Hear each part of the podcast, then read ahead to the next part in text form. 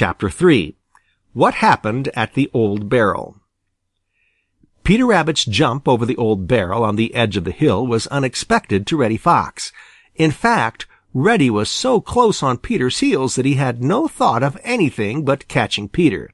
He was running so fast that when Peter made his flying jump over the barrel, Reddy did not have time to jump too, and he ran right smack bang against that old barrel. Now, you remember that that barrel was right on the edge of the hill?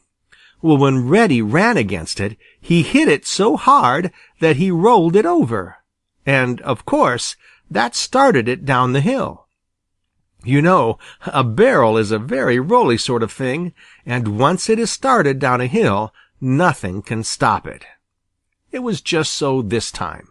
Reddy Fox had no more than picked himself up when the barrel was halfway down the hill and going faster and faster. It bounced along over the ground, and every time it hit a little hummock, it seemed to jump right up in the air, and all the time it was making the strangest noises. Reddy quite forgot the smarting sore places where he had bumped into the barrel. He simply stood and stared at the runaway. "As I live!" he exclaimed. "I believe there was someone in that old barrel." There was. You remember that Jimmy Skunk had curled up in there for a nap? Now Jimmy was awake, very much awake. You see, for once in his life he was moving fast, very much faster than ever he had moved before since he was born.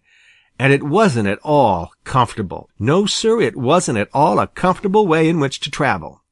He went over and over so fast that it made him dizzy. First he was right side up and then wrong side up, so fast that he couldn't tell which side up he was. And every time that old barrel jumped when it went over a hummock, Jimmy was tossed up so that he hit whatever part of the barrel happened to be above him. Of course, he couldn't get out because he was rolled over and over so fast that he didn't have a chance to try. Now, Reddy didn't know who was in the barrel. He just knew by the sounds that someone was.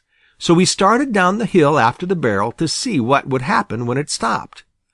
All the time Peter Rabbit was dancing about in the greatest excitement, but taking the greatest care to keep close to that old house of Johnny Chuck's so as to pop into it in case of danger. He saw that Reddy Fox had quite forgotten all about him and his curiosity as to who was in the barrel, and he chuckled as he thought of what might happen when the barrel stopped rolling and Reddy found out.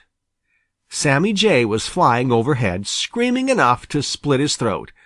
Altogether it was quite the most exciting thing Peter had ever seen. Now, it just happened that Old Man Coyote had started to cross the Green Meadows right at the foot of the hill just as the barrel started down. Of course, he heard the noise and looked up to see what it meant. When he saw that barrel rushing right down at him, it frightened him so that he just gave one yelp and started for the Old Pasture like a gray streak. He gave Peter a chance to see just how fast he can run, and Peter made up his mind right then that he never would run a race with Old Man Coyote. Down at the bottom of the hill was a big stone, and when the barrel hit this, the hoops broke and the barrel fell all apart. Peter decided that it was high time for him to get out of sight, so he dodged into the old house of Johnny Chuck and lay low in the doorway where he could watch. He saw Jimmy Skunk lay perfectly still, and a great fear crept into his heart. Had Jimmy been killed? Oh, he hadn't once thought of what might happen to Jimmy when he planned that joke.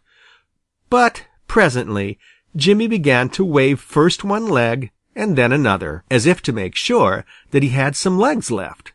Then slowly he rolled over and got on to his feet. Peter breathed a sigh of relief. End of chapter 3